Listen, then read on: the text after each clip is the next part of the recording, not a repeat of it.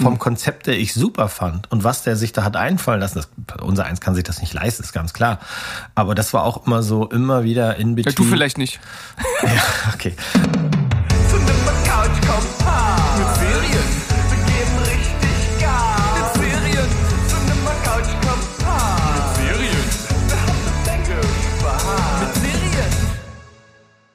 Heidio, Welt da draußen. Hier ist er wieder, euer liebster Film- und Serienpodcast Steven Spoilberg aus dem schönen Leipzig. Natürlich nur echt mit mir, dem lieben Steven, erster Teil der Namensgebung und normalerweise auf der zweiten Seite oder oft dabei, eigentlich fast immer dabei, der Berg. Aber der hat sich heute entschuldigt, denn er hat nicht viele Serien geschaut, denn wir sind ja hier heute beim Cinema Couch Kompass mit Serien und dementsprechend habe ich mir da jemanden aus unserem Podcast-Kollektiv hereinbestellt, der mich heute unterstützt. Denn dieserjenige welche hat ganz viele Serienstaffeln geschaut und kann das hier heute sehr schön ergänzen. Ich begrüße herzallerliebsten Mo. Ibims! Das wollte ich unbedingt schon mal sagen, weil das hast du früher gesagt und das fand ich immer sehr witzig. Ja, ich fühle mich auf jeden Fall sehr geehrt, dass du das aufgegriffen hast und wieder mal etwas aktualisiert hast. Ja. Das ist nämlich so ein bisschen, das ist ja so ein Trend gewesen und der App ja. so langsam ab und das finde ich gar nicht gut. Finde ich äh, schön, dass ja, du vor allem auch. Du kannst ja einen Trend auch so ein bisschen rar werden lassen. Du weißt doch, der alte Spruch, willst du gelten, mach dich selten. ja, äh, manchmal ist das nicht schlecht, diese Taktik. Äh zu nehmen. Ja. Ähm, ich werde auf jeden Fall äh, für diese Folge die Taktik fahren, richtig geile Serien da, äh, im Gepäck zu haben und äh, richtig schön euch was vorzustellen heute. Ich hoffe, bei dir ist das äh, ähnlich gut aufgestellt wie bei mir. Also von den Endnoten nachher ist es ein bisschen durchwachsen, aber die sind allesamt so, dass das war keine Zeitverschwendung. Die waren jetzt am Ende jetzt nicht so Riesenknaller, aber allesamt gut. Das ist auf jeden Fall schon mal eine ganz gute Grundvoraussetzung für die Folge. Wir haben uns ja ein bisschen vorher abgesprochen und wir haben gemerkt, dass äh, es bei dir tatsächlich eher so im, im mittleren bis oberen Bereich liegt und bei mir dann im oberen bis ganz oberen Bereich.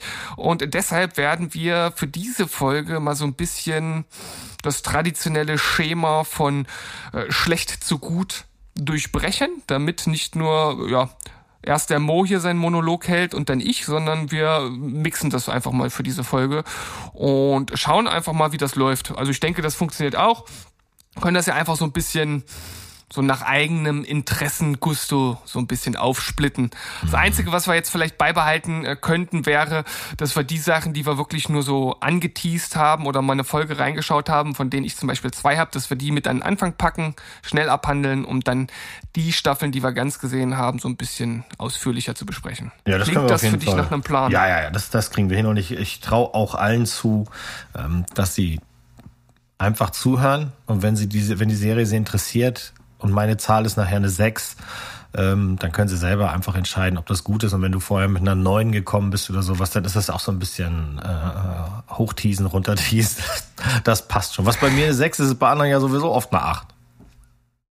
Ja, oder vielleicht sogar noch tiefer. Das ist halt äh, dieser ja. subjektive Faktor. Ja, aber doch, ich glaube, also ist halt so. Ja, äh, ja. Also oder, oder bist du eher einer, der der tendenziell zu gut bewertet? Nee, nee, ich glaube nicht. Nee. Also ich hinterfrage manchmal sogar und dann ein paar Tage, genau wie bei Filmen, ein paar Tage später gehe ich nochmal in mich und dann frage ich mich halt, hast du hier gelitten oder hattest du Spaß? Und wenn ich dann eine Serie gesehen habe mit, keine Ahnung, mit zehn Folgen, ah, eine Stunde sind also zehn Stunden meines Lebens und die hat mich am Ende jetzt nicht so super umgehauen, habe ich ja trotzdem zu Ende geguckt, weil wenn es richtig schlimm wird, das wisst ihr ja, dann höre ich eh auf. Also dann, dann ist vorbei. Es kommt schon äh, mal du vor. Gehst ja auch, du gehst ja auch mal aus dem Kino. Ich gehe auch mal aus dem Kino, ja. Klar. Meine, meine, meine, also nichts ist schöner als mein Zuhause. Und äh, bevor ich mich da durch so ein Aquaman durchschleife im Kino, äh, gehe ich lieber nach Hause. das war auch die richtige Entscheidung. Und äh, da bleibe ich auch bei. Und ich werde auch Aquaman 2 werde ich einfach. Also wenn sie Amber Heard drin haben, dann werde ich den boykottieren. Die blöde. mach's einfach genau so. Ich ja. finde das total klasse, dass du einfach zu, zu, zu dem stehst, wie du bist und wie du dich dazu äh, verhalten möchtest. Klasse, das, ja. das gefällt mir. Du hast noch, du hast noch Prinzipien. Ich, ich habe auf jeden Fall, ich habe auf jeden Fall Prinzipien. Und ähm, speaking of so so so sein, wie ich bin, ich kann sowieso nicht anders. Also ich könnte mich verstellen, aber die Leute, die zuhören, die mich kennen, die würden dann das sofort merken und ähm, das ist Quatsch. Und ähm, vielleicht hat der ein oder andere gemerkt, dass meine Stimme ein bisschen nasal ist. Das will ich kurz am Anfang loswerden. Ich leide ganz schrecklich unter Heuschnupfen, immer der ganz frühe Heuschnupfen. Deswegen kann ich da jetzt im Moment nichts nichts gegen tun. Es ist, wie es ist. Ihr müsst es ertragen. Und ähm, an der Stelle will ich unbedingt meinen äh, Bruder im Geiste, den Felix, grüßen. Das ist einer der eurer Zuhörer, unserer Zuhörer, darf ich ja mittlerweile dann sagen. Und der hat auch ganz furchtbar Heuschnupfen. Und ich hoffe, du hast ein gutes Mittel am Start. Ich leide noch so ein bisschen, habe ein neues. Das hat sich noch nicht so richtig eingeruckelt. Und an alle da draußen, die auch Heuschnupfen haben, tapfer bleiben. Wir schaffen das. Also im Zweifel, ne, wenn das einfach zu beschissen klingt bei dir, äh, werde ich am Ende einfach so ein so ein äh, so ein Entführer-Effekt drüberlegen, weißt du, so ein, wo deine Stimme so verzerrt ist, so ganz dunkel für die ganze Folge. Das ja, ist total Problem. lustig. Ja, das ist, das können wir machen. Oder du kannst mich einfach so dumpf machen, dass, dass du sagst, ich habe der, der Mo ist mir blöd gekommen, habe ich im Keller gesperrt und deswegen klingt er, wie er klingt. Ach Mo, ich würde dich doch niemals in den Keller sperren. Das nimmt mir doch keiner ab. Ihr habt doch gar keinen machen. Keller, ne? Da, wo du jetzt wohnst, habt ihr eine riesen Terrasse. Da könnte ich also von draußen an eine Scheibe klopfen, so wie, wie, wie, wie, wie Kermit bei Grobi in der Hütte. Aber. Also, also wir haben tatsächlich einen Abstellraum. Das ist, äh, man könnte ihn auch Kellerraum nennen. Okay. Der ist aber nicht im traditionellen Sinne, Sinne im Keller. Der, der liegt sogar höher als unsere Wohnung, weil der ist nicht direkt an der Wohnung. Da müssen wir ein kleines Stück gehen. Oh, ja. Ein bisschen abgefahren hier bei uns. Okay. Aber da könnte ich dich auch einsperren. Da würdest du dich auch wohlfühlen. Äh, da. Du, du kriegst, du bist doch ein Überlebenskünstler. Ja, bin ich. Ich werde überleben. Du hattest ja vorhin äh, von, von, von Glück und, und Freude geredet. Das ist schon eine perfekte Überleitung zu dem äh, zu der ersten Serie, die ich heute hier präsentieren möchte für den für den ersten Part der Show. Ähm, und zwar ja für die Sachen, die wir einfach mal so ja, wo man mal reingeschaut hat und wo wir so einen ersten Eindruck vermitteln wollen. Und ich weiß nicht äh, genau, was du jetzt gleich vom, vom erhalten wirst, dass ich mir so etwas anschaue, aber ich habe tatsächlich schon sozusagen die, die Vorgänger ähm, ja, Serie, die, die baut jetzt sozusagen darauf aufgeschaut und zwar äh, Aufräumen mit Marie Kondo, hatte ich schon gesehen.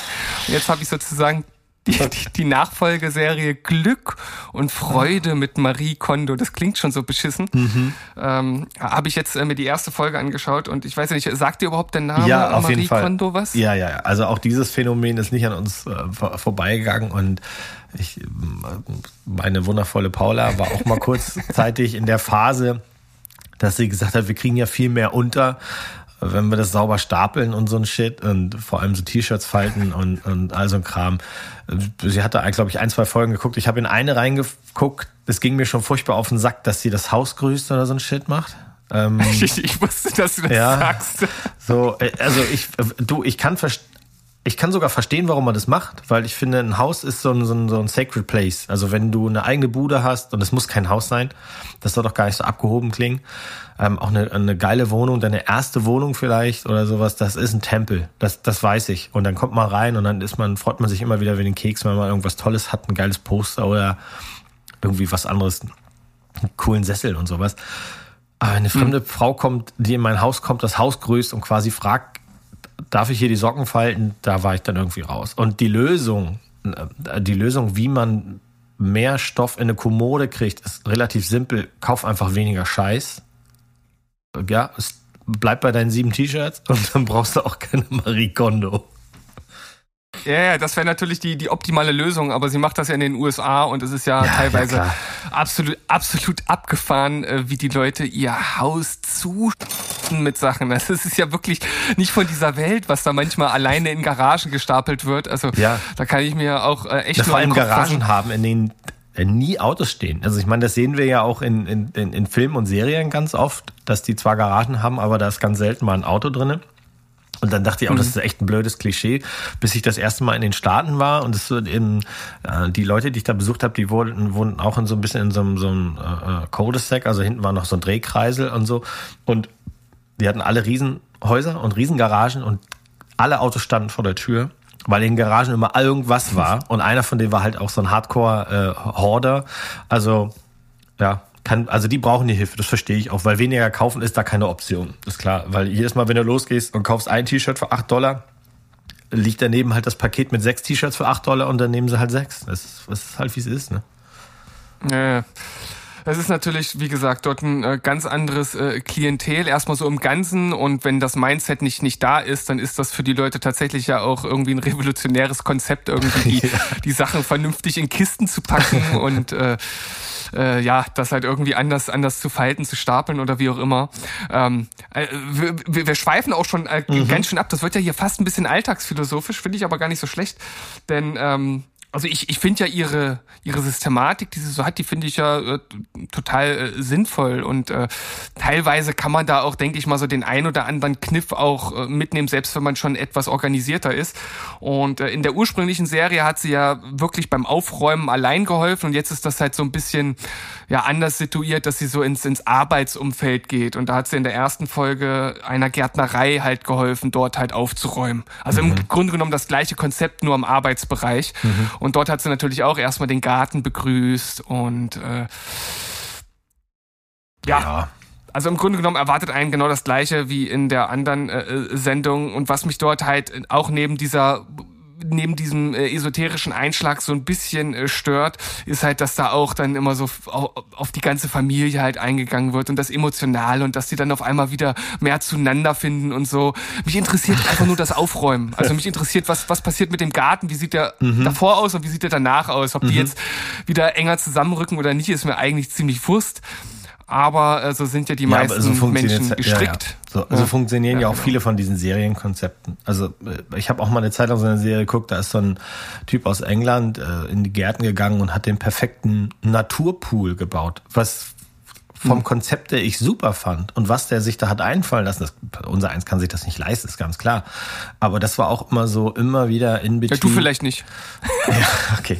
Äh, und, und, und zwischen den ganzen Parts, wo er da am Buddeln und am Erklären auch ist, ne, warum welche Steine wie was filtern, war halt immer so, und jetzt erzählt doch mal was von euch. Nee, äh, interessiert mich nicht. Ich will sehen, ja. da ist ein Loch, da mache ich jetzt einen Pool und warum funktioniert das, wie es funktioniert. Aber gut, ja, ja. du musst ja irgendwie bei der Stange bleiben, weil sonst ist so eine Show ja auch nach zehn Minuten durch. Und die müssen ja irgendwie auf eine halbe Stunde oder sowas kommen, nehme ich an, ne?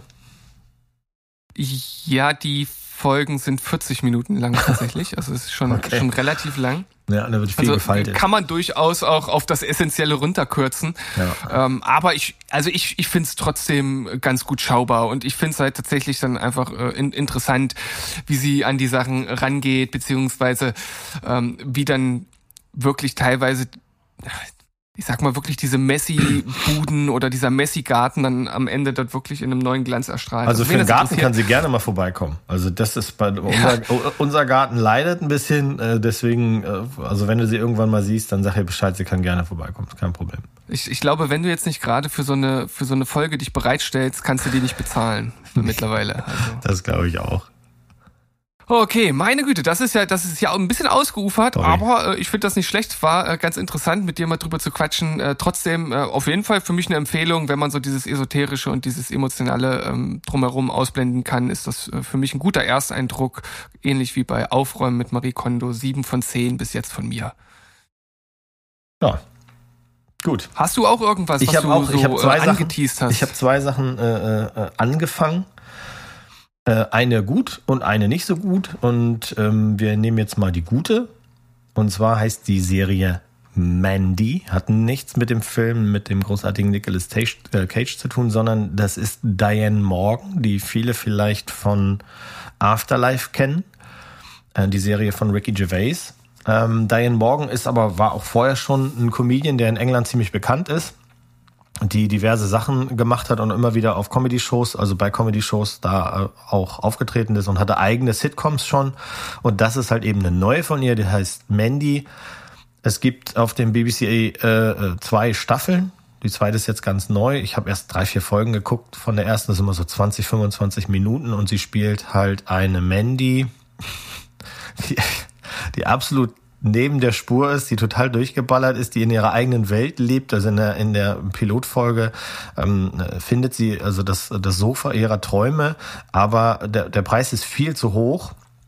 Und was sie dann versucht, um an dieses Sofa zu kommen, ist wundervoll absurd. Und ab Folge zwei, was offiziell die Folge eins ist, die heißt Jobseeker, da hatte mich die Serie komplett, weil A, ist, äh, ist sie auf der Suche nach einem Job, wird in einer Bananenfirma angestellt, die also Bananen verpackt für Supermärkte und ihr Job ist, auf den Laufbändern, wo die Bananen langlaufen, die gefährlichen Bananenspinnen mit dem Hammer zu erschlagen.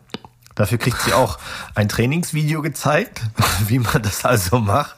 Das ist äh, super absurd und das Ganze ist unterlegt in der ersten Folge von dem großartigen Song Jobseeker von den Sleaford Mods, eine, einer der besten englischen Bands der letzten zehn Jahre auf jeden Fall. Und da geht's halt eben in dem Song auch darum, ähm, wie, welche Erfahrungen macht man, wenn man auf Arbeitssuche ist und welche bescheuerten Jobs kriegt man da. Und das ist halt echt ein, ein super easy Job eigentlich. Ja, erschlagt die Spinnen.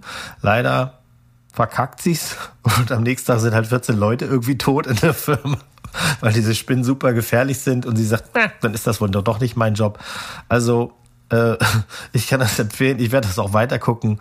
Wie gesagt, immer 20 Sekunden sind ähm, äh, 20 Minuten eine Folge. Das ist, äh, ist witzig. Und das Intro ist genial. Das Intro von Mandy, der BBC-Serie, ist so simpel und so genial. Das findet man auch auf YouTube. Einfach mal gucken. Also keine Folge mit dir ohne äh, eine Serie aus Großbritannien. So ich stehe, die machen tolle Sachen. Sicher? Die machen tolle Sachen und, und die gehen halt leider das war so auch bisschen, völlig war völlig wertfrei. Ja, die gehen auch leider halt manchmal so, so ein bisschen unter, weil die sind wir hatten das vorab das Thema, die sind manchmal nicht so ganz einfach zu finden, weil wir aber auch immer, wir werden ja echt zugeschissen mit Streaming-Diensten. Es, es werden ja dieses Jahr noch diverse gelauncht, wo auch immer sie dann landen. Aber jeder Streaming-Dienst kauft irgendwie was. Da muss man halt die Augen so ein bisschen aufhaben. Aber das führt natürlich auch dazu, dass ein paar Serien da plötzlich rüberschwappen. Ich wusste auch nicht, dass sie die hat. Ich, hm. ne? ich mag sie halt als Charakter, mochte ich sie in Afterlife und äh, bin ganz happy, dass ich das jetzt gefunden habe. Und ich werde sicherlich da nochmal so ein Deep Dive machen, um zu gucken, was sie in den anderen Sitcoms so gemacht hat. Ja, klingt auf jeden Fall herrlich absurd und ich liebe absurde äh, Serien, beziehungsweise ja. wo halt einfach völlig kreativ und abgefahren mit so, so banalen Thematiken umgegangen wird. Also sehr schön. Mandy. Mandy. Äh, ich habe die erste Folge einer Serie geschaut, die Berg schon vor einiger Zeit geschaut hat und äh, damals auch empfohlen hat, und zwar mhm. Warten auf den Bus. Ja, tolle Serie. Ja, ich war auch äh, direkt mitgenommen von der ersten Folge. Es mhm. ist, äh, ja, also es, es, es geht direkt um, um das, was die Folge sagt. Da sind zwei Dudes an der Bushaltestelle in irgendeinem kleinen Kaff und die warten auf den Bus. Jetzt in der ersten Folge, äh, ja, es ist dann einfach, oder geht es dann letzten Endes um die Busfahrerin, in die sich beide halt verguckt haben und während der ersten Folge äh, stellt sich dann äh, so nach und nach raus, während der eine schon die ganze Zeit von ihr schwärmt, dass der andere halt auch auf sie steht und das äh, potenziert sich dann hoch zu einem Konflikt und irgendwie ist das äh, total cool geschauspielert, es ist cool geschrieben, es ist ein bisschen alltagsphilosophisch, äh, es ist auch manchmal ein bisschen niederschmetternd, wenn man äh, deren Schicksale halt irgendwie hört. Das sind halt irgendwie so, ja, so zwei arbeitslose Dudes, die halt irgendwie nicht so richtig äh, wissen, wie sie im Leben vorankommen äh, können, wollen, müssen. Und ähm, es ist nicht komplett so lustig, wie es jetzt klingt. Also es ist auch sehr ernst teilweise. Ja, ja, ja. Aber es gibt auch ähm, gute, gute Lacher gibt's auch für zwischendurch. Und von daher hat mir das sehr gut gefallen. Ersteindruck ist auf jeden Fall bei acht von zehn und ich werde weiterschauen. Ja. Warten auf den Bus. Ich kann die äh, sehr empfehlen. Ich, ich fand die, fand die Serie sehr gut. Eben weil sie, weil sie halt so eine schöne Mischung hat aus Alltagsphilosophie und, und ein bisschen Drama, wenn man das Ganze jetzt so hinterfragen würde. Also die leben da im Nix und dann treffen die sich jeden Tag in der Busbude, weil sie wirklich nichts geregelt kriegen. Aber die haben halt auch den Anspruch, sich eben um, upsie, um andere Sachen zu kümmern. Ne? Und äh, da gehört mhm. halt dazu, die, die, die Busfahrerin aufzureißen und den Nazis im Dorf auch mal irgendwie Flagge zu zeigen. Das finde ich ganz gut alles. Also weiter gucken und ich hoffe, wir hoffen ja alle Fans von Warten auf den Bus hoffen ja auf mehr Staffeln. Äh, ist das noch in der Schwebe oder könnte das sein, dass das passiert? Äh, ich oder? weiß jetzt den, den aktuellen Stand nicht, aber ähm, es war, es ist ja immer irgendwie in der Schwebe, weil gerade Sachen, die von ARD, ZDF, NDR oder sowas gemacht werden, das dauert ja manchmal, bis die sich da ausgekekst haben. Und ähm, die sind ja jetzt auch nicht bekannt dafür, dass sie ständig eine nachlegen, weil die Spanne von Einnahmen ist ja nicht wie bei Netflix oder, oder einem Amazon Prime. Ne? Also momentan gibt's zwei Staffeln, 15 Folgen. Und meines Wissens ist immer noch in Schwebe, ob es nicht eine, eine dritte oder vierte Staffel geben soll. Ich drück die Daumen. Ich ja, dann, drück, dann, drücken wir auf jeden Fall die Daumen, weil äh, ich bin ja jetzt schon on board. Das wird sich vermutlich auch nicht ändern bei den anderen Folgen, die noch kommen. Ja. Und äh, von daher bin ich sehr gespannt. Ja, ich, Mo, ich habe gesagt, noch, du hast noch, noch eine Serie. Ich habe noch eine Serie, die dich vielleicht triggern könnte. Und zwar, weil sie echt mies ist. Und ich habe erst überlegt, ob ich okay, das, ich bin dabei. Ich habe erst überlegt, ob ich das, ob ich jetzt warte, bis äh, unser unser Freund Sandro dabei ist, weil seine Meinung äh, brauchen wir. Und ich ähm, habe mir auch auf die Fahne geschrieben, dass ich weiter gucke, weil da werden wir abschließend drüber reden müssen. Aber ich habe angefangen, das Buch von Boba Fett zu gucken. Und ähm, oh. im Vorfeld war es, es ist ja, also uns ist ja allen klar, die Kuh wird gemolken, solange sie Milch gibt auch wenn das in unserer beiden Fällen nicht der Fall ist, da wir beide keine Kuhmilch trinken. Aber metaphorisch gesprochen ist das halt so, Disney quetscht aus, was auszuquetschen gibt. Das heißt, es wird eine Star Wars-Serie nach der anderen geben, ähnlich wie bei Marvel, ist alles klar. Problem damit ist halt nur, wenn die Qualität das nicht hergibt, dann muss man es auch mal lassen. Und hier haben sie es halt leider nicht gelassen. Ähm, ich finde, ich habe erst drei Folgen gesehen, aber ich finde die ersten drei Folgen von Boba Fett wirklich schmerzlich langweilig. Und das Hauptproblem ist tatsächlich ähm, Boba Fett. Also der stört mich in der Serie und der muss eigentlich weg. Und ich weiß, dass es tatsächlich wohl zwei Folgen gibt, wo er nicht da ist und die werden auch, also die haben deutlich bessere äh, Kritiken. Das Problem ist, er kommt halt irgendwann zurück und ähm, wie gesagt, ich werde mich durchkämpfen durch diese durch diese Wüstengeschichte, aber ich glaube, das wird kein kein kein Top Teil. Und ähm, wenn man sich die Kritiken generell anguckt, draußen in der Welt, dann haben die Leute den Sand von Boba Fett echt fett. Und der ist so ein bisschen wie Sand in der Po-Ritze nach dem Strandtag. Deswegen, naja, warten wir mal ab. Ich werde berichten, wenn ich durch bin und dann werden wir sicherlich ein ganz gepflegtes ähm, Kritikgespräch mit unserem Freund Sandro führen. Ja, wie sicherlich die meisten von euch da draußen wissen, bin ich nicht der beste Ansprechpartner, was Star Wars Serien, Filme angeht. Deshalb lassen wir das jetzt hier einfach mal so stehen. Und Eines Tages wirst ja du uns alle überraschen. Eines Tages wirst du uns alle überraschen und wirst sagen, wisst ihr was, Freunde, ich hab, ich hab meinen Urlaub damit verbracht, mir nicht nur einen furchtbar langen Bart wachsen zu lassen, sondern ich habe die, die, die komplette Star Wars äh, äh, Geschichte durchgeguckt. Alle Filme, alle Spin-offs, alles, alles, auch die Evox. Der, der, der größte Coup aller Zeiten, der größte Shyamalansche Twist der, äh, der ja. Weltgeschichte wird sein, dass ich am Ende offenbare, dass ich von Anfang an ein großer Star Wars Fan war genau. und alles kannte und vor euch geschaut habe. Ja, ja, ja. Du wirst, äh, du wirst, wir, wir werden eine Vierer-Konferenz haben mit Kameran an und dann wirst du das T-Shirt hochziehen und auf deinem kleinen Bauch über dem Bauchnabel ist, steht dann Star Wars Forever. Star Wars Forever mit so einem, mit so einem kleinen Darth Vader Tattoo. ja.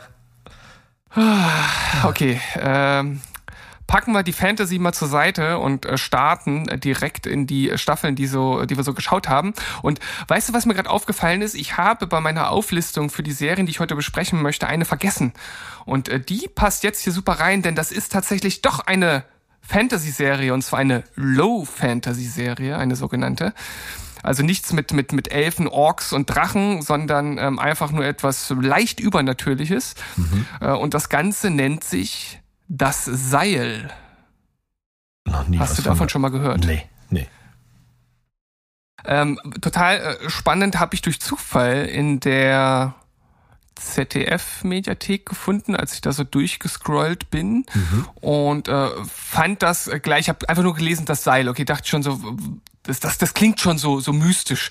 Und da habe ich mir durchgelesen, worum es äh, geht. Äh, ja, es handelt von äh, einem kleinen norwegischen Örtchen, in dem Forscher ähm, Geräusche aus dem All erforschen. Und äh, während eines Spaziergangs entdeckt einer der Forscher ein Seil im Wald. Mhm. Und er geht dem Seil nach und äh, das Seil scheint kein Ende zu haben.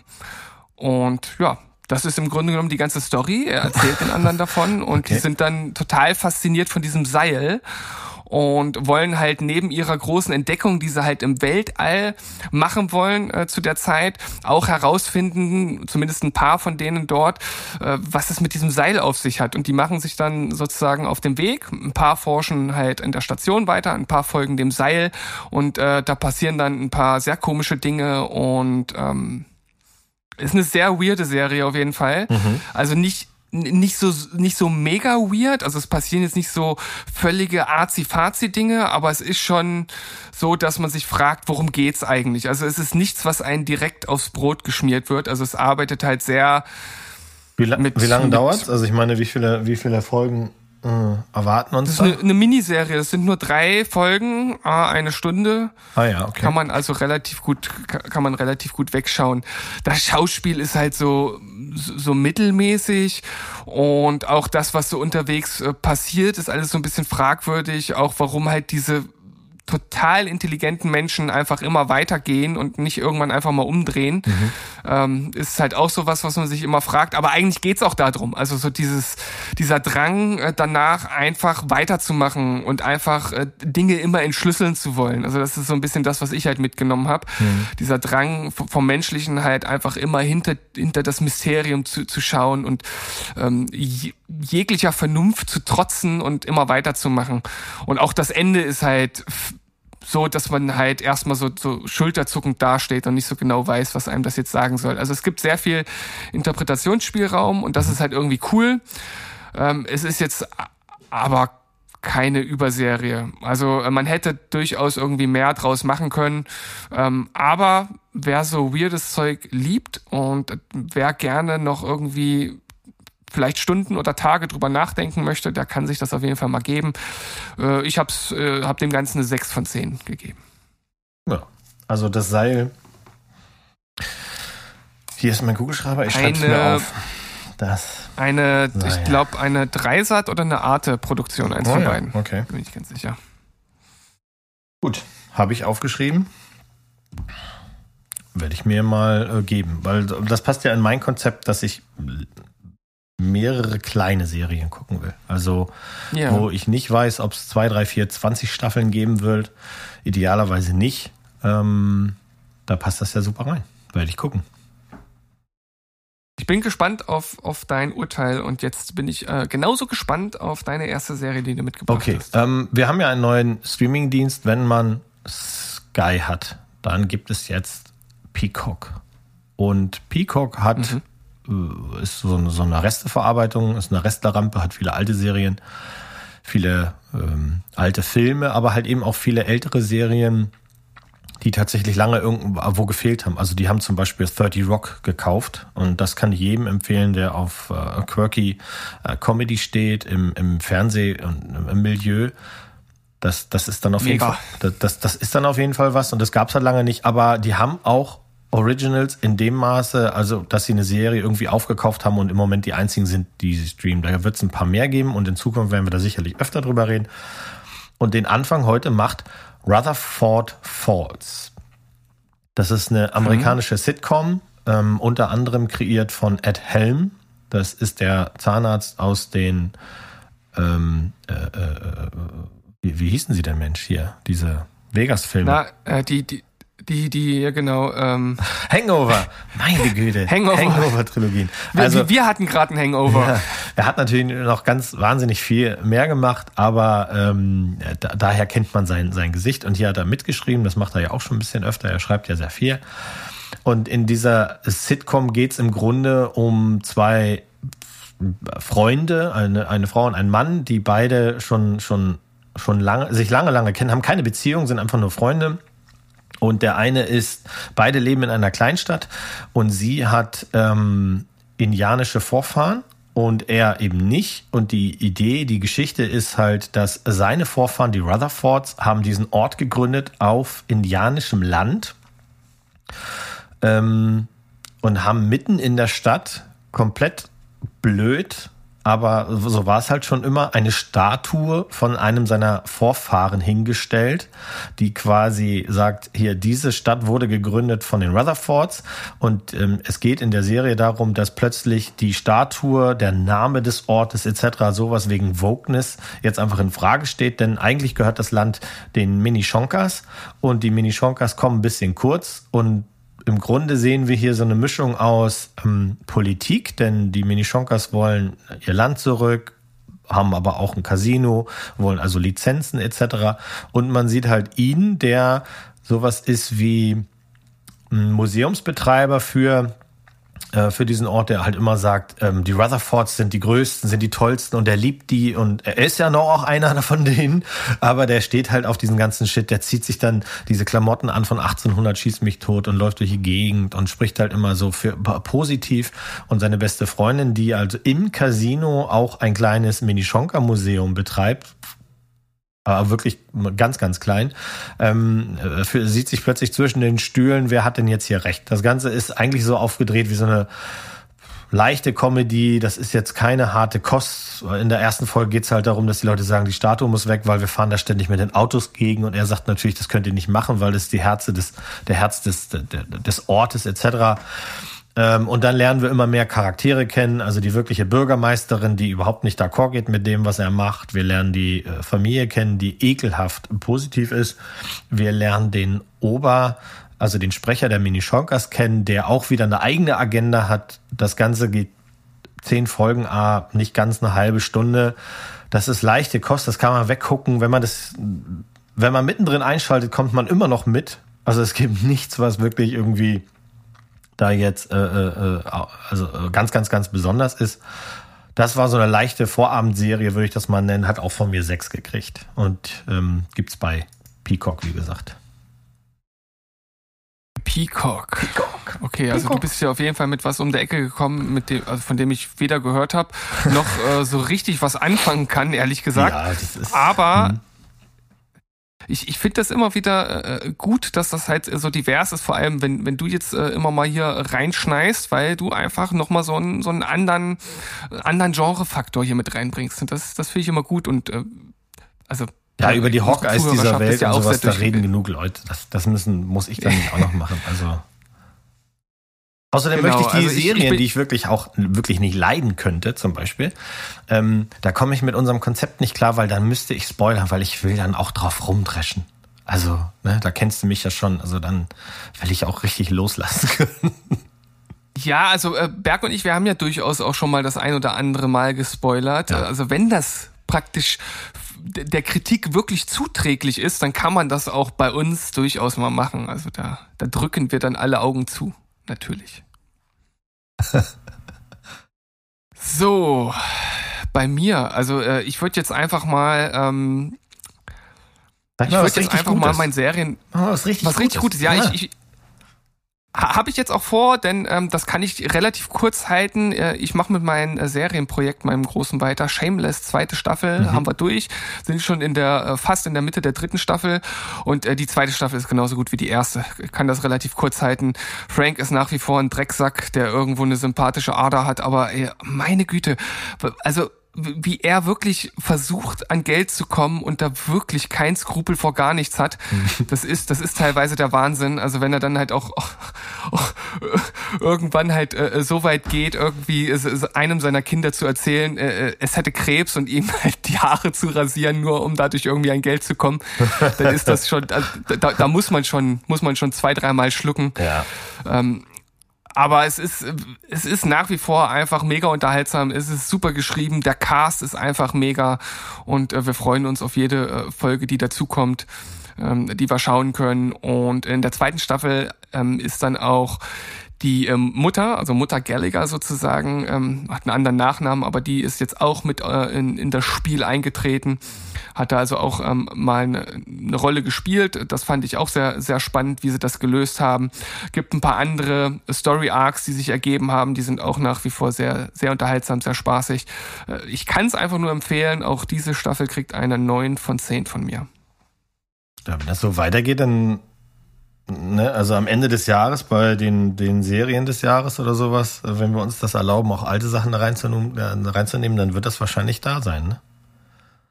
Ja, also es ist auf jeden Fall auf einem sehr, sehr guten äh, Weg, einer meiner äh, Lieblingsserien zu werden, weil es halt einfach, es, es macht halt einfach Spaß. Also es ist halt, es gab bis jetzt keine Folge, wo man sagt, äh, die hat mir gar nicht gefallen mhm. oder das war jetzt einfach mal so eine so eine Füllerfolge oder es zieht sich.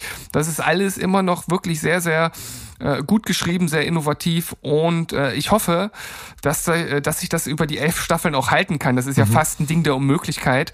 Ich denke, irgendwann werden sich kleine Längen einschleichen, aber ich hoffe, das dauert noch ein bisschen.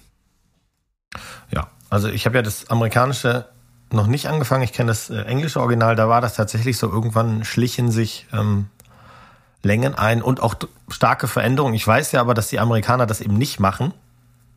Und deswegen, ja, ich bleib mal dran, wie du dran bleibst, weil ähm, das ist auf jeden Fall ein Commitment, diese Serie. Also das ist ähm, von, ja. von der ja, von der Staffellänge und so. Ähm, aber wenn es Spaß macht, glaube ich, dann ist das auch, also dann sagt man vielleicht am Anfang, ja Mensch, wenn ich das jetzt anfange und womöglich gefällt es mir, dann habe ich so viele Staffeln zu gucken. Aber wenn es richtig Spaß macht, dann macht das ja, dann ist das egal, weil was die Leute auch manchmal, glaube ich, unterschätzen, ist, du brauchst nicht auf dem Sofa sitzen und scrollen. Du brauchst nicht irgendwie, oh, was gucken wir heute, sondern das ist ganz klar. Wenn, wenn das Commitment da ist, dann gucken wir auch heute ein bis 18 Folgen von äh, Shameless. Genau das habe ich auch schon das ein oder andere Mal ja jetzt gesagt bei meinen großen Serienprojekten. Man braucht nicht drüber nachdenken. Ne? Das ist genauso wie, wenn man nur sieben T-Shirts hat und die haben alle äh, auch noch die gleiche Farbe, ja. dann äh, braucht man ja. braucht man morgens nicht mehr überlegen, welches ja. man anzieht. Ne? Und so ist das auch mit den Serien. Man scrollt nicht mehr e-, endlos lang durch äh, Netflix, um am Ende irgendwie genervt gar nicht zu gucken, weil das einfach zu viel Auswahl ist. Ähm, das finde ich, finde ich einfach, einfach super. Und deswegen finde ich auch so eine großen Serienprojekte klasse, auch wenn es ein großes Commitment ist. Und man merkt ja am Anfang der Serie, ob es einem gefällt mhm. oder nicht. Also ich gucke es ja nicht weiter, wenn es mir nicht gefallen würde. Ich gucke ja nicht elf Staffeln von der Serie, wenn mich das nicht unterhält. Ja. Und von daher Super, super Sache. Kann ich nur empfehlen. Shameless mit William H. Macy in der Hauptrolle. Ja. Gut. Ich mache jetzt so ein bisschen einen Knick, denn ich kann das nächste nicht unmittelbar empfehlen. Ähm, der Titel hat für mehr Wirbel gesorgt im Vorfeld oder Nachfeld als, als die Serie. Und der Titel ist sehr lang. Eine Serie auf Netflix mit dem Namen The Woman in the House Across the Street from the Girl in the Window. Und wenn man sich diesen Titel auf der Zunge zergehen lässt, dann weiß man eigentlich schon, was einen da erwartet, denn im Grunde ist das auch so ein bisschen eine Spoof-Serie zu diesen The Woman in the House oder oder A Rear Window oder irgendwie sowas. Also ähm, ähm, eine Frau, die denkt, sie ist in, selber in Gefahr oder jemand ist in Gefahr und die dann aus dem Nichts heraus plötzlich irgendwelche äh, Murder Mysteries oder sowas ähm, klären kann. Das war wohl so der Grundsatz, die Grundsatzidee von dieser Serie. Ich mag Kristen Bell sehr gerne, die Schauspielerin. Und deswegen mhm. war das für mich gar keine Frage, dass ich das gucke. Acht Folgen, eine halbe Stunde, passt genau in mein Konzept. Und am Ende, es ist nicht klar, ob es eine zweite Staffel geben wird. Den Raum dafür haben sie ein bisschen gebaut, aber auch so, dass es wirklich überhaupt nicht nötig ist. Und ich muss am Ende auch sagen, äh, wäre mir auch Wurst leider. Ähm, der Humor ist, ist ein bisschen schwarz, aber ist mir zu zurückhaltend. Ähm, das Mysterium selber ist, ist ja, es, es ist irgendwie so lasch. Und das ist das Problem der Serie. Also die Serie weiß die ganze Zeit nicht, will sie Comedy sein oder will sie Dark Mystery sein, weil sie es mischt beides. Dann aber so grotesk, dass man sagt, nee, nee, die meinen das nicht ernst. Und gerade das Final ist so übertrieben, dass man sagt, ach so doch, ihr wollt doch Comedy sein. Naja, das ist so ein bisschen blöd. Ähm, die Auflösung spielt eigentlich keine Rolle, weil die so ab es könnten auch Außerirdische gewesen sein.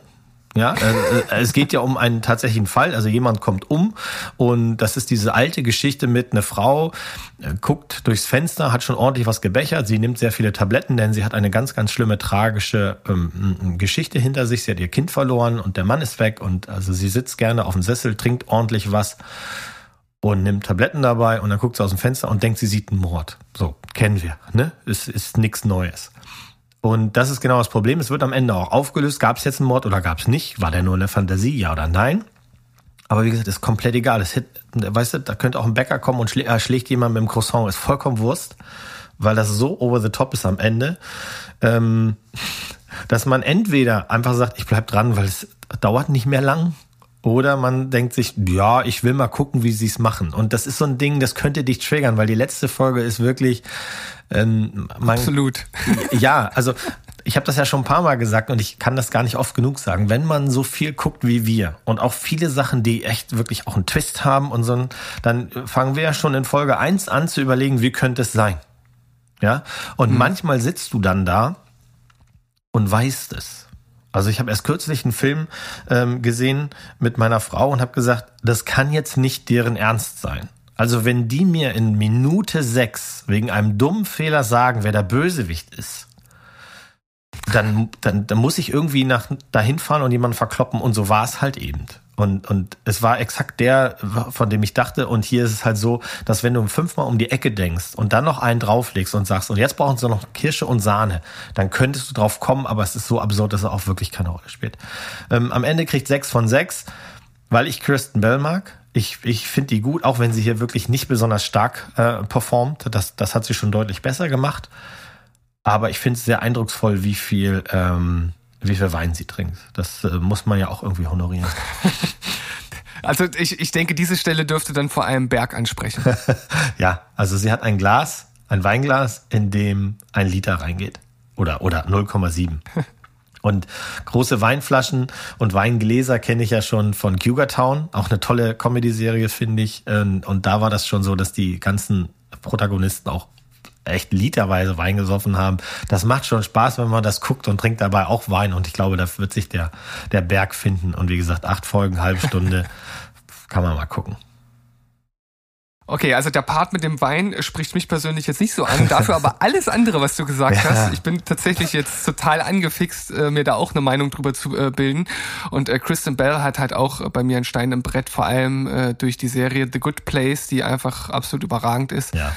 Und ähm, von sie. daher sehr, sehr schön, was du hier, was du hier wieder mitbringst. Ach, das ist Wahnsinn. Ja, es soll ja, Freut mich richtig. so soll es sein. Ich hoffe, ich kann jetzt mit den, also ich bin mir sicher, dass die nächsten drei Sachen du auch nicht gesehen haben wirst. Das ist doch schon mal schön. Ähm, also ich glaube, dass du von den Sachen, die ich dabei äh, habe, jetzt noch die eine hast du definitiv gesehen und die anderen beiden vermute ich nicht. Von daher sind wir da vielleicht auf einem gleichen Level. Wir schauen mal. Yes. Äh, ich würde jetzt äh, äh, wieder mit äh, was weitermachen, was ich schnell abhandeln kann. Und zwar ähm, ist ja jetzt seit einer Woche oder so die siebte Staffel von Brooklyn Nine-Nine online bei Netflix. Mhm. Es sind nur 13 Folgen, schnell weggeguckt. Äh, also ich, ich kann es wirklich so kurz machen, wie es nur geht. Das ist einfach immer noch gut, es ist immer noch lustig. Hitchcock und Scully sind nach wie vor geile Motherfucker. Und äh, das, das, das Ende die größten. Ja. Äh, wie man nach sieben Staffeln und so viel Folgen ja. im Grunde genommen immer noch auf den gleichen Gag rumreitet, aber trotzdem irgendwie immer wieder neu ist. Also das, ja, das muss du, man auch erstmal schaffen. Machen, äh, und das macht Brooklyn Nine-Nine halt wirklich, wirklich gut. Die, du hast da keine Beule drinne. Das ist immer gut geschrieben. Das ist immer schnell. Aber ein, aber ein Beul. aber du hast einen Bolzen, genau. Und, aber du, du, du liebst diese Charaktere für ihre Dummheiten halt eben auch. Und selbst wenn einige von denen machen ja ab und zu mal so einen so ein Sprung, so wo man sagen würde, hier ist eine Charakterstudie gerade im Gange. Dann kannst du aber auch sicher sein, die ist wirklich nur so lange relevant, bis es dauert, dass der Burrito aus der Mikrowelle kommt. Bing! Und dann ist das Thema schon wieder durch. Und das finde ich super. Also hier macht keiner irgendwie äh, die Folge, wo die beiden wirklich zu, zu, zu, zu glorreichen Cops werden, äh, Hitchcock. Und, und also, ja. Und, das ist eine der besten Folgen. Ja, ja, und es macht halt einfach permanent Spaß. Und sagte der Berg nicht letztens, man müsste mal alle Cold Openings zusammenschneiden? Oder hat er das gesehen? Denn das gibt es tatsächlich. Das hat jemand getan. Alle Cold Openings von Brooklyn 99 in einem Video zusammengefasst. Es ist auf jeden Fall ein Video, das ich mir anschauen würde. das, kannst du, das kannst du auf der großen Tube machen. Da, da ist das. Ähm, da musste ich drüber nachdenken. Ich glaube, der Berg hat gesagt, das würde ihm mal gefallen, weil die Cold Openings zum Teil wirklich echt grandios sind. Ja, auf jeden Fall.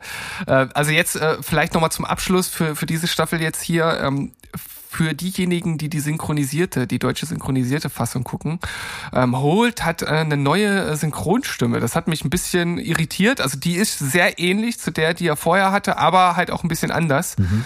Ähm, das ist immer komisch. Das so sowas wirft mich komplett aus der Bahn, äh, weil ich mich halt an die Stimmen äh, gewöhne. Das ist genau wie bei Parks and Recreation ist ab der vierten Staffel hat Leslie Nope eine andere Stimme und die ist so anders als vorher. Das hat mich wahnsinnig gemacht. Das kann also ich da gut ist es dann teilweise ein Vorteil, wenn man dann äh, das Original schaut. Hm. Was bei mir der Fall ist, immer wenn ich kann. Ähm, und deswegen hat es da keine, keine Probleme bei mir gegeben. Die sind immer noch alle gleich. Sehr gut, da hast du auf jeden Fall den Vorteil auf deiner Seite. Brooklyn 99, siebte Staffel, nach wie vor geil. Neun von zehn. Boah. Wow. Gut. Ich habe eine 7. Ich habe eine 7, die andere Leute vielleicht besser bewerten werden. Vielleicht auch komplett schlechter. Und ich, das ist jetzt ja richtig Mainstream-Fernsehen, denn ich habe mir auf ähm, Amazon Prime die Serie Reacher angesehen. Oh, du Sack! Hm. Herr Sack, bitte, ja? Herr Hab ich auch noch im Gepäck. Oh, echt? Herr ja? Sack. Okay, dann können wir ja beide ja? drüber reden. Hast du komplett gesehen, ja? Habe ich komplett gesehen. Das ist ja. ja sehr. Guck mal, dann machen wir jetzt das Buch mal eben auf, denn das basiert natürlich ja. auf der wahnsinnig erfolgreichen Buchreihe äh, von, von Lee Child.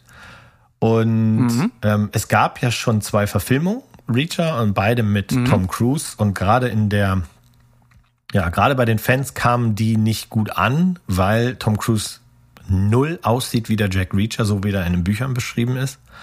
Und deswegen mhm ich fand, das sind solide Action-Krimis. Ich fand die gut. Also, ja, ich finde auch Tom Cruise gut. Also, auf dem rumzuhacken bringt nichts. Aber hier war halt eben ganz klar die Prämisse, dass man äh, ähm, sich deutlich klarer an die Bü Bücher halten will. Man will also pro Staffel ein Buch verfilmen und was wir jetzt bei Amazon Prime finden in den ersten acht Folgen ist im Grunde die Verfilmung des ersten Buchs Killing Floor. Und mhm. das, worauf sie maßgeblich geachtet haben, ist, dass der Typ jetzt aussieht, wie er aussehen sollte. Das ist nämlich ein Schrank von einem Mann. Und das ist sowas von. Und das ist äh, meiner Meinung nach ist das ein bisschen Segen und Fluch. Ähm, ich habe vor kurzem ja. ein Interview mit ähm, ihm gehört. Alan Richardson ist sein Name. Seine ja seine Schauspielkarriere ist überschaubar tatsächlich. Das, das muss man mal sagen. Also ich kannte den jetzt nicht groß weiter. Ab und zu steht er mal irgendwo im Hintergrund, da hat man ihn mal gesehen, aber ich ja, so prominent noch nicht. Ich habe ein Interview mit ihm gehört vom, vom Empire Podcast, den ich auch sehr empfehlen kann. Und das ist ein witziger Typ. Und der hat halt eben auch erzählt, was, wie sie darauf gekommen sind und dass alleine das Casting des Hauptcharakters, nämlich ihm, ein Jahr gedauert hat. Und ähm, oh, dann hat er mir die Serie sehr schmackhaft gemacht, weil ich mag die Bücher. Ich bin jetzt kein Riesenfan, aber ich mag die Bücher. Und wenn sich eine Serie auf die Fahne schreibt, wir benutzen die acht Stunden, die wir haben, um wirklich das Buch zu verfilmen. So, dass alle happy sind, dass es spannend ist und dass die Twists und Turns, die im Buch natürlich anders dargestellt werden, auch in Serie funktionieren, dann finde ich, ist das super. Und wenn man ein Fan ist und man weiß, wie viele Bücher es gibt, 26 an der Zahl stand jetzt und das hört ja noch nicht auf, dann ist das natürlich hm. ein Gottesgeschenk, wenn das funktioniert und die Leute das mögen. Und ähm, ja. ich habe die ersten zwei, also Paula und ich haben das geguckt, an einem Wochenende haben wir das weggelutscht und wir waren gut unterhalten. Wir würden auch eine zweite, dritte, vierte Staffel gucken. Aber richtig Schauspielern kann der Mann nicht, leider. Also ich finde, da äh, ist echt Luft nach oben. Ja, du fasst im Grunde genommen äh, das schon so zusammen, äh, dass ich das eigentlich jetzt nur noch ein bisschen erweitern muss. Also ich sehe das ähnlich. Ich finde erstmal ihn als Typen auch so in der Serie, wie er spielt, finde ich ihn sympathisch, definitiv er kann das auch grundsätzlich tragen, aber er ist trotzdem kein guter Schauspieler. Mhm. Also er hat halt einen Gesichtsausdruck. So, ne? Halt so dieses, dieses äh, Steven Seagals-Syndrom äh, so ein bisschen. ja. ähm, also da, da, da ist, da ist nicht äh, viel Mimik im Spiel.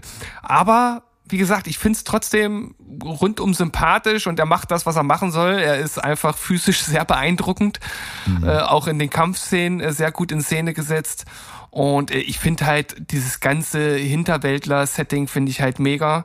Äh, das ist auch das, was ja Berg in der Regel oft anspricht. Also von daher könnte das für ihn auch ein Anreiz sein, da vielleicht mal reinzuschauen. Mhm. Äh, ich finde die anderen Charaktere, die mit drin sind oder die anderen Schauspieler, die machen ihre Sache recht gut, also sehr ordentlich, so dass das, ähm, dass seine ich sag mal, Minderleistung nicht ganz so ins Gewicht fällt, wobei er natürlich die Hauptfigur ist. Ich finde auch den Fall an sich recht unterhaltsam. Ja.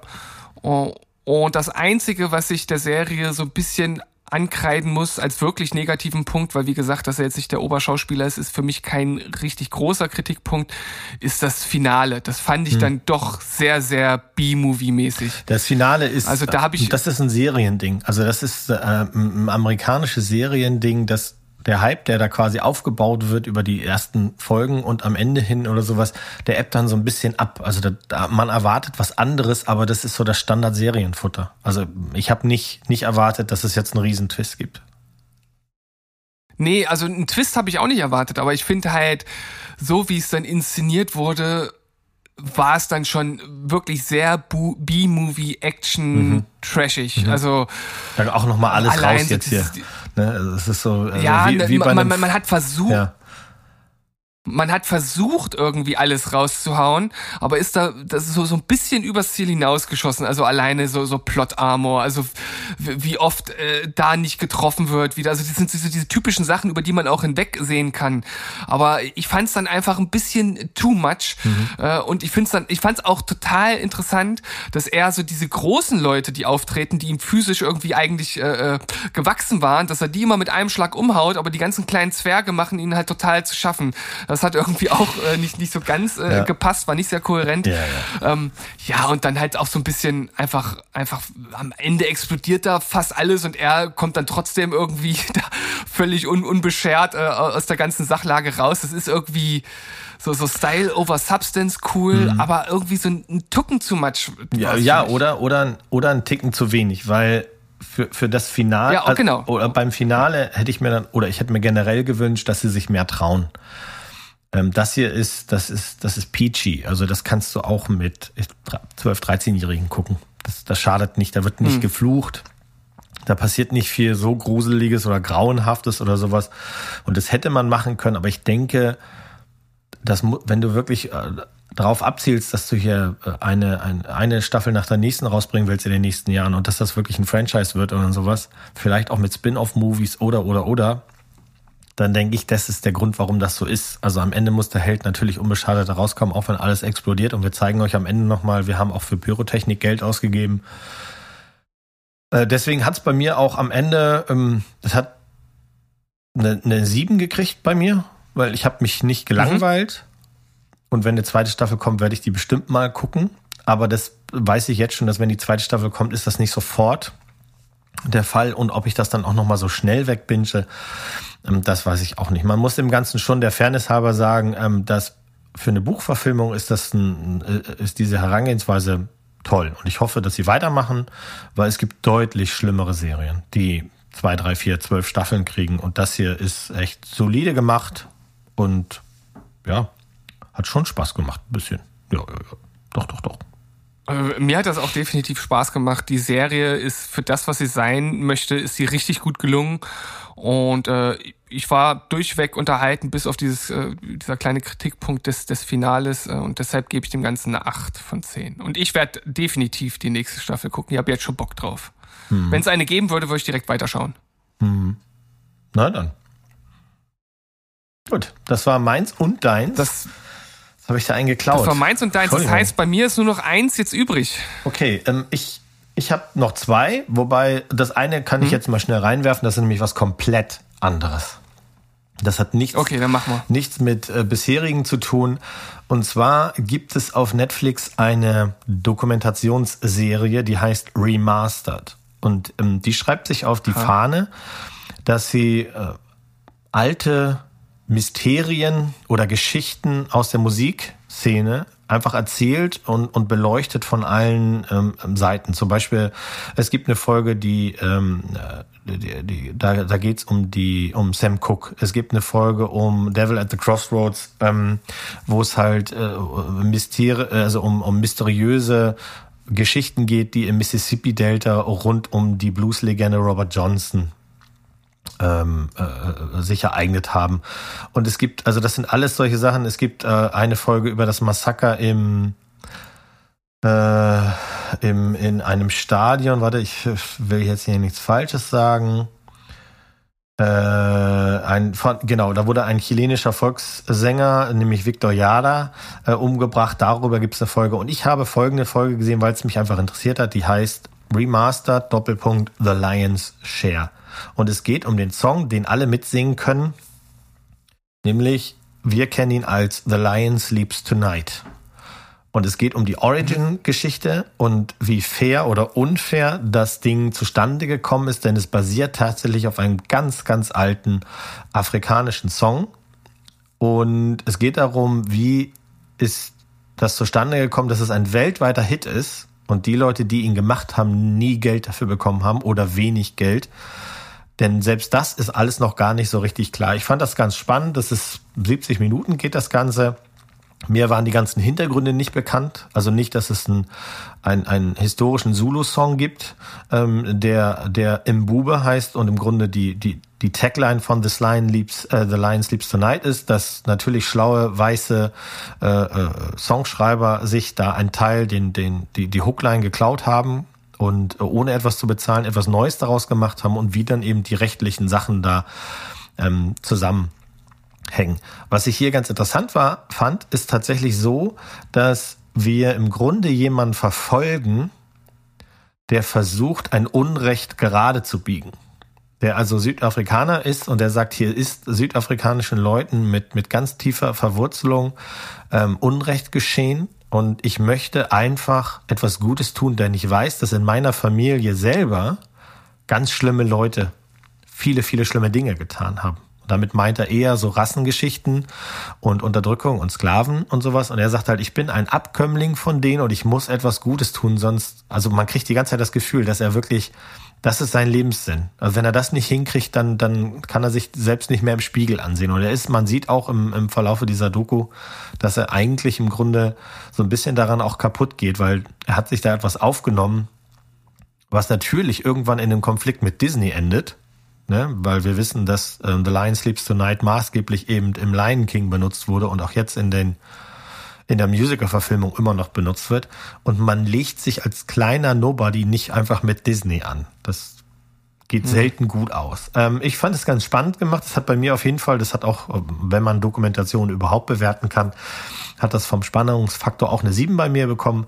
Und ich werde mir auf jeden Fall die anderen auch äh, ansehen, weil das ist schon sehr gut gemacht, mit sehr viel Hintergrund. Und wenn man sich musikalisch für sowas interessiert, dann macht das bestimmt Spaß, das zu gucken. Ja. Do Dokumentation und Musik ja. in einem Satz, das klingt, das klingt in meinen Ohren wie Musik. Ja, da, also ja, ich, ich äh, arbeite ja immer noch daran, dass wir mal eine CCC äh, Musikfilme Schrägstrich Serien Schrägstrich Dokus machen, weil es gibt so tolle Musikfilme, Serien und naja, Serien nicht so viele, aber Dokus, ähm, die man einfach nochmal zusammenbringen muss auf einen Haufen, damit die Leute so wissen, ja, die, die lohnt sich und die lohnt sich nicht. Ja, das können wir doch auf jeden Fall mal auf unsere Projekteliste schreiben und vielleicht wird das dann auch irgendwann mal real. Yes. Ich habe noch eine Serie im Gepäck und die ist auch was, was völlig anderes und das Konzept, ich finde es einfach nur mega.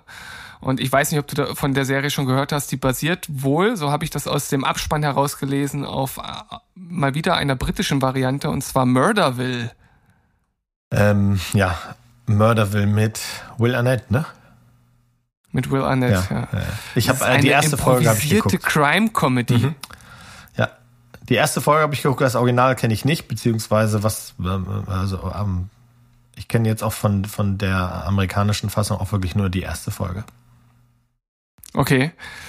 Äh, ich entnehme jetzt einfach mal der Tatsache, dass du nur die erste Folge geschaut hast, dass es dich nicht so angefixt hat. Es hat nicht sofort Klick gemacht. Nee, es war, war ein bisschen, weiß ich, weiß ich gar nicht. Es war vielleicht ein bisschen viel versucht am Anfang.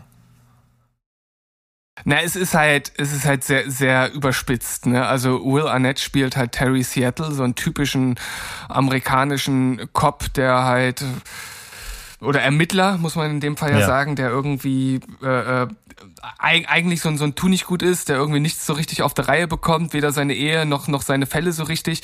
Und dem wird in jeder Folge ein Promi zur Seite gestellt, der halt den Plot der Folge nicht kennt. Und es geht dann immer um einen Mordfall, den die beiden zusammen lösen müssen. Ach, ja, ja, ja. Und am Ende muss hm. dann der besagte Promi ähm, die ganzen Hinweise oder Indizien, die sie gesammelt haben, zusammenführen und dann auch herausfinden, äh, wer der Mörder war. Und das ist auf jeden Fall äh, sehr spannend als Konzept und äh, kann natürlich auch vollkommen in die Hose gehen, je nachdem, was du halt für Promis daran holst ja. und wie gut die in den Rollen aufgehen. Und also ich persönlich fand, dass äh, Conan O'Brien das in der ersten Folge schon richtig gut gemacht hat. Mhm. Also es gab auf jeden Fall noch ein, zwei Folgen äh, mit äh, Leuten, die ein bisschen mehr Probleme hatten. Äh, er konnte sich relativ schnell äh, in die Rolle reinversetzen, hat auch ein paar ganz gute äh, Punchlines oder Ideen irgendwie dabei gehabt und gerade zum, zum Schluss, also wenn es also gerade immer die Momente, in denen es die Stars schaffen, äh, die wirklichen Schauspieler aus dem Konzept zu bringen, äh, ist das schon äh, äh pures Comedy Gold. Also das passiert das ein oder andere Mal.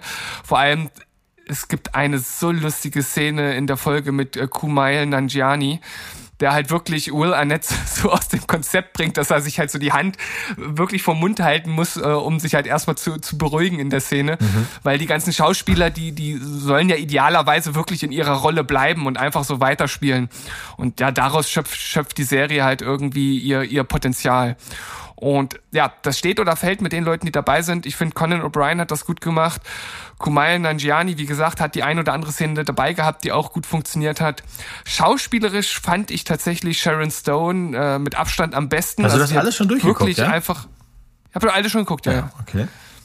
Der, der hat auf jeden Fall äh, eine richtig gute Ermittlerin gespielt, hat auch, war auch wirklich äh, äh, improvisatorisch äh, sehr gut dabei. Ich habe mich mega auf Ken Jeong äh, gefreut, aber äh, er lacht mir ein bisschen zu viel. Also er lässt sich da sehr von seinen von seinen äh, Gefühlen mitreißen.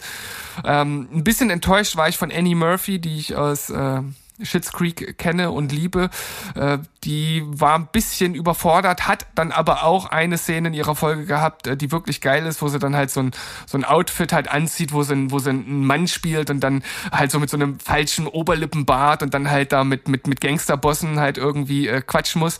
Das ist dann nämlich auch eines der... Ähm, einer der Faktoren oder Mittel, die genutzt werden in vier von den Folgen. Da kriegen die, äh, die, die, die Promis einen Knopf ins Ohr und müssen halt exakt das sagen, was Will Arnett ihnen mhm. vorgibt. Und äh, das ist dann teilweise schon, schon wirklich sehr, sehr cool. Und dann war noch Marshawn Lynch dabei. Das ist ein Footballer. Ich weiß nicht genau, warum der es da reingeschafft hat. Mhm aber macht seine Sache dafür eigentlich gar nicht schlecht. Also mir hat das wirklich sehr, sehr gut gefallen. Das hat Spaß gemacht. Es sind ein paar gute Gags dabei. Und äh, gerade Will Arnett, der diesen völlig überzeichneten Kopf spielt, der halt auch aus dem Off das Ganze immer so ein bisschen äh, kommentiert und leitet. Äh, und jeder, der Will Arnetts Stimme kennt, der weiß, dass das hier natürlich vollkommen funktioniert. Ähm, also ich kann es empfehlen. Ich war gut unterhalten. Acht von zehn kriegt das Ganze von mir. Und ich hoffe wirklich, dass es noch eine zweite, vielleicht auch dritte Staffel gibt, denn für mich funktioniert das gut.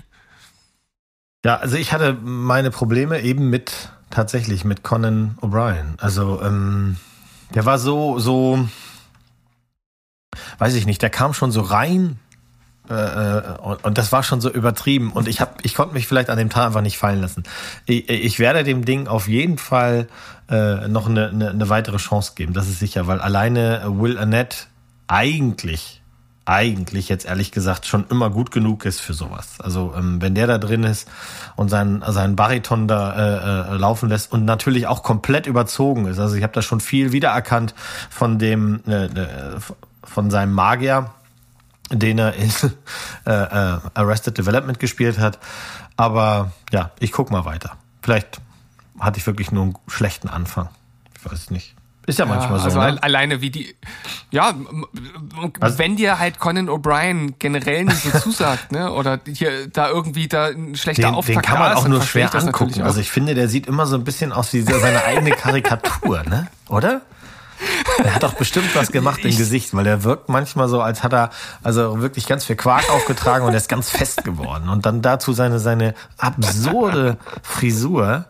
Ähm, ja, der ist, der ist sein eigenes, äh, äh seine eigene Karikatur. Na, anyway. Ja, es ist sehr lustig. Kann ich auf jeden Fall ein Stück weit nachvollziehen. Äh, ich glaube aber, dass du mit der ein oder anderen Folge auch deinen Spaß haben wirst, weil das ist manchmal schon, schon herrlich, herrlich absurd und ja, allein wie die Folgen immer anfangen, wenn Will Arnett halt aus dem Off äh, halt spricht und man sieht erst die Stadt und alles ist in so einen in so einen Sepia-Filter getaucht, so wie bei CSI Miami und er sagt in, in einer Stadt, die niemals schläft. Und der, äh, also wirklich so so so völlig abs abstrus und völlig over the top. Dann anfängt so da die die Geschichte zu erzählen, das ist schon lustig.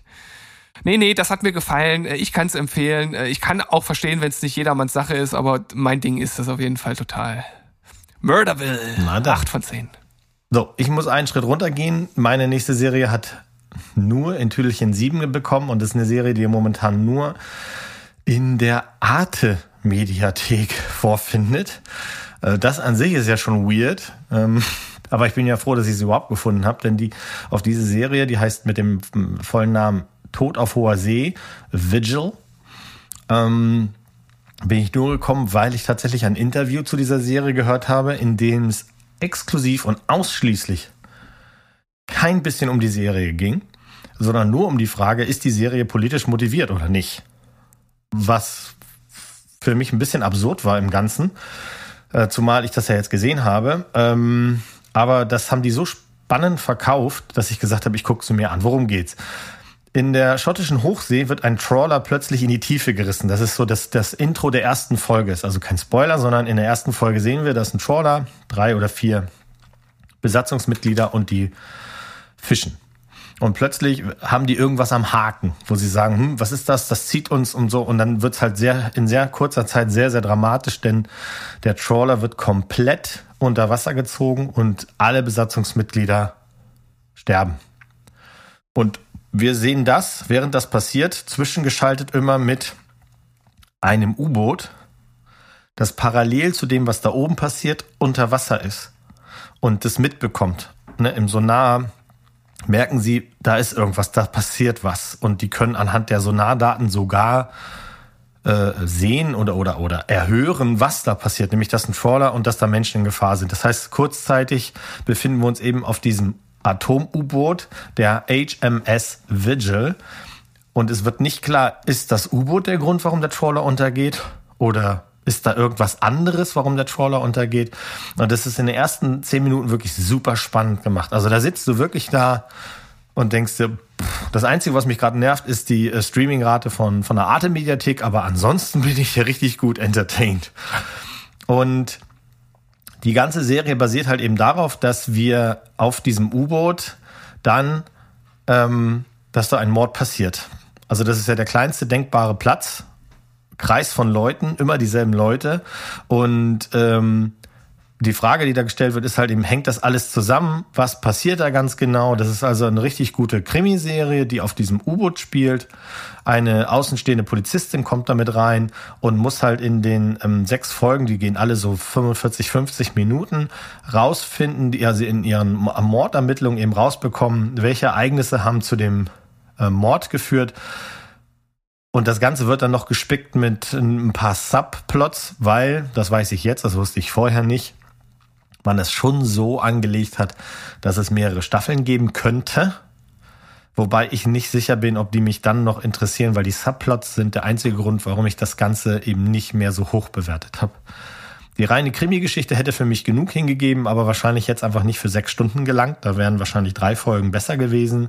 Ähm, hier haben dann Leute plötzlich Streit. Es gibt, es werden viele woke Sachen äh, erzählt, äh, die es nicht braucht. Also alle möglichen Triggerworte werden, werden da eingebaut.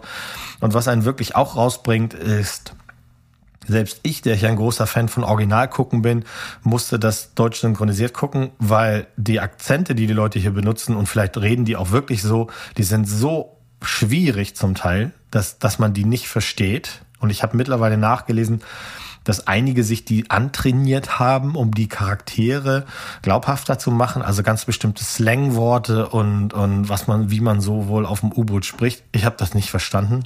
Das ging mir tierisch auf den Sack. ähm, äh, es spielt auch zum Teil dann außerhalb des U-Boots natürlich, weil es halt eine große Verstrickungsgeschichte darum gibt. Also ich fand das gut, ich fand das spannend. Eine zweite Staffel hat mich nicht interessiert, weil die machen auch schon tatsächlich so ein, ein paar grobe Schnitze. Also manchmal muss man sich auch wirklich fragen, wenn jemand das gedreht hat oder gibt da so seine, seine Ideen ab, dann frage ich mich wirklich, erkennt ihr nicht ansatzweise, dass das gerade dumm ist, was ihr macht? Also äh, irgendwie alle fünf Minuten ähm, äh, stürzt dieses Atom-U-Boot, ja, also äh, irgendwie noch in, in, in, in noch ein größeres Drama, so dass man sich irgendwann denkt, also wenn das die besten Leute sind, die dieses Ding hier fahren, ja, dann gut Nacht, Marie, weil das sind hier alles Leute, die würde ich nicht mal auf der Sesamstraße irgendwie äh, bewaffnet rumlaufen lassen und die haben ein Atomboot Boot unter sich. Aber ich glaube, das hat so ein bisschen damit zu tun, dass sie halt eben im, im Dramabereich schon auf zwei oder drei Staffeln äh, äh, schielen. Und deswegen muss natürlich die ganze Zeit musste bei Stange gehalten werden. Ne? Ähm, wenn man das mal außen vor lässt und denkt sich, ich gucke mir nur den reinen, reinen Krimi an, dann fand ich das sehr gut, auch wenn einige Dialoge wirklich mm, nicht so dufte sind, aber da weiß ich jetzt halt eben nicht, liegt das an der Synchro oder war das im Original schon? Deswegen bin ich da jetzt mal nicht so ganz, äh, ganz arg böse. Ähm, Vigil, Tod auf hoher See, ist eine solide 7, wenn man das mag, das, wenn man Wasser und U-Boot und, und Krimi mag, dann ist man da auf jeden Fall ganz gut untergebracht. Aber wenn das, wenn ihr das gar nicht guckt, dann habt ihr auch nichts verpasst, wovon die Leute noch in zehn Jahren reden werden. Das ist auch mal ganz klar. Also es klingt auf jeden Fall recht spannend, wobei U-Boot für mich auch immer so, wenn ich mich selbst in ein U-Boot versetzen müsste, da würde ich auf jeden Fall schon schon schon direkt irgendwelche äh, Gehirnausfälle bekommen. Also ich, ich weiß nicht, wie man sich sowas antun kann. Mhm. Auf äh, so ein, ein kleiner Ort den man einfach nicht verlassen kann. Selbst wenn man direkt wollte, kann man einfach nicht aussteigen, wenn das scheiß Ding unter Wasser ist. Das wird mich total irre ja, machen. Ja, ja. Aber gut, das ist jetzt natürlich was, was, was ganz Persönliches. Ähm. Und wie gesagt, also der, der Hintergrund ist tatsächlich, und ich, hab, ich kriege das gar nicht zusammen, aber es hat sich wohl gerade äh, in, in England hat das zu sehr, sehr viel Diskussion tatsächlich geführt, ähm, die plötzlich politisch basiert war. Also ähm, Äh, äh, es geht dann später auch nochmal um so einen Whistleblower und dann fragt man sich halt eben, hm, warum erfahren wir hier das oder dies? Und ich will, hm, für den einen oder anderen könnte es ein Spoiler sein, deswegen will ich da gar nicht weiter reingehen. Für mich als Außenstehender, ähm, ich habe da jetzt keinen großen, großen politischen Content drin gesehen, aber gerade Leute, die eben wirklich in der Navy, in der Marine waren, ähm, die haben da schon ihre Probleme mit und haben da deutlich, äh, also haben die Serie schon deutlich abgestraft tatsächlich. Die Serie hat hm. halt diese, die Fehler, die alle Serien haben. An der Stelle, wo du denkst, jetzt musst du links rumgehen, gehen sie alle rechts rum. Das, das ist nun mal so, weil sonst ist es vorbei. Also ich meine, ne, wenn, wenn Neo die, die andere Pille nimmt, ist der Film vorbei. So, fertig. Mhm. Das ist ja dann nicht so spannend. Deswegen, äh, ja, gibt der Arte Mediathek eine Chance, aber die ist, äh, äh, also die ist ein bisschen besser als die von der ARD, aber so richtig geil ist die auch nicht, weil die mit dem Streaming-Content nicht so richtig klarkommt. Ja, aber da findet man auf jeden Fall ja immer mal die ein oder andere Perle. Ja. Ne? Also die haben halt einfach so Sachen im Angebot, die du woanders nicht ja, bekommst. Die, die kaufen ja halt eben auch die Sachen oder kriegen die hingeliefert, die, wo, wo Leute sagen, ähm, wollte das kein anderer? Nee. Aber das ist doch eine Perle. Ja, aber, aber das, das weiß heißt halt ja nicht unbedingt, dass es nee, schlecht ist. Nee, sag ich ja. Also das ist, es gibt halt eben auch Perlen. Deswegen, ich bin auch, also wenn jetzt noch mehr Streaming-Dienste kommen, dann ist es natürlich umso nerviger, wenn die alle Geld von dir wollen. Gar keine Frage. Mhm. Aber wenn es gute Streaming-Dienste gibt, die in, integriert werden, so wie jetzt meinetwegen Peacock bei Sky oder wie hoffentlich ganz bald Paramount Plus bei, bei, bei ähm, Amazon Prime, was in den Staaten schon der Fall ist, ähm, dann kommen halt eben auch geile Filme und Serien auf uns zu, die wir sonst halt eben wahrscheinlich gar nicht sehen können. Und wenn sie integriert sind, dann bezahle ich ja nicht mehr, dann bin ich fein. Wenn ich jetzt aber 20 Streaming-Dienste brauche und alle wollen 5 Mark von mir, dann bin ich auch irgendwann, dass ich sage, nee, dann, dann nicht, Freunde, dann eben nicht. Dann ist auf jeden Fall irgendwann dein gehorteter 5-Mark-Fundus entleert. Und dann wird's eng. Ja. Dann wird's eng in, in der Hosentasche. Naja, aber das ist ja wieder so ein Ding, da haben wir ja mit Berg auch schon das ein oder andere Mal drüber geredet. Mhm. Äh, ich bin fein mit dem, was ich bis jetzt hab und klar, es wird immer mal dann wahrscheinlich Streamingdienste geben, die Sachen haben, die ich woanders halt nicht, äh, die ich woanders halt nicht bekomme. Ne? Ich merke das ja jetzt schon teilweise bei, bei Disney Plus, aber ich will mir halt einfach nicht so viele Dinge ans Bein binden. Mhm. So viel kann ich gar nicht gucken, dass sich das für mich rentiert. Ja. Also. Also mir geht's so, ich bin ja kein Fan von alles, was mit Apple zu tun hat. Und deswegen, ich habe auch permanent Schwierigkeiten mit den Geräten, auch wenn meine Frau mit ihrem Telefon da kommt und hat Kummer. Ich, ich weiß nicht genau, woran das liegt, ob das was Genetisches ist. Das ist unglaublich. Ja. ja Aber ich krieg's das, auch wirklich das, das nicht. liegt vielleicht bei euch in der Luft. Ja, ich weiß es nicht. Ähm, damit meine ich nicht mal, dass das äh, mangelnde Qualität ist, weil das weiß sowieso schon jeder, aber es hat halt eben auch so mit diesen Basics zu tun. Ähm, dieses, Never. wenn man sich da so ein, eine, eine Apple-ID zu kriegen und dass die dann hinterher auch am Smart TV funktioniert, ist ja schon ein absolutes Unding. Also bei mir klappt's halt einfach nicht und deswegen kann ich mir halt vieles, was ich bei Apple angucken wollte, das, das ähm, ist halt schwierig. Aber es ist immer wieder spannend, sowas äh, von anderen Leuten zu hören, weil ich halt äh, genau die gegenteilige Erfahrung mit den ganzen scheiß ja. Windows-Kack mache. Ich musste erst letztens wieder mein, mein Notebook, was ich noch gar nicht vor allzu langer Zeit zurückgesetzt habe, wieder zurücksetzen, weil halt irgend so ein verkackter äh, Fehler da, da, da drauf war, der es mir halt einfach unmöglich gemacht hat, äh, vernünftig weiterzumachen mit dem mit dem Notebook. Hm. Das habe ich noch nie bei meinem äh, äh, MacBook machen müssen, das mittlerweile jetzt auch schon neun Jahre, glaube ich. Nee, äh, sieben Jahre auf Das heißt, du hast eine Apple-ID, ja? ja? Kannst du mir ja deine Apple-ID Apple mal geben ich hab, und ich versuche es bei ich, mir. Ich habe damit auch noch nie Probleme gehabt. ja, also bei mir. Ich hatte, ich hatte ich nächstes einmal Mal. hatte ich ein, einmal hatte ich ein richtig großes Problem mit meinem Mac. Da hat irgendwie diese, die, die haben mir so, so eine Verschlüsselung, so eine Festplattenverschlüsselung. Hm. Und äh, die hat, die hat das, die hat dann die Festplatte so verschlüsselt, dass beim Starten das irgendwie nicht mehr funktioniert hat. Weißt du, was ich gemacht habe? Ich habe bei der Apple, Apple äh, Service Hotline angerufen. Die hat mir äh, die Lösung des Problems genannt und das Ding war, das war gelöst. Mhm. So, und das, ja. wenn ich ein, ein, gleiches Problem mit dem Windows-Rechner habe, schlage ich mich gefühlt fünf Jahre durch irgendwelche ja. Foren und, und habe immer noch keine Ja, also das Plus und Wieder von, oh, von Windows und Apple und ah. vielleicht dann meinetwegen auch noch Linux, ähm, äh, das müssten wir dann mal bei einer Sonntags-Rand-Quatschberg-Folge auseinandernehmen. Fall. Und da bringe ich meine Beispiele gerne nee. mit, die wir dann auch mit Screensharing äh, dann vielleicht lösen können. Das war, kann, mach ja sein. Nee, das, das, das, das, Problem ist ja, dass jeder da seine Erfahrung macht und jeder so seinen Standpunkt hat. Also ja. ich kann ja nicht sagen, nee, es ist bei dir nicht so und du kannst bei mir nicht sagen, nee, es ist bei mir nicht so. Es ist halt einfach, einfach so, wie es ist. Jeder macht seine Erfahrung und ja.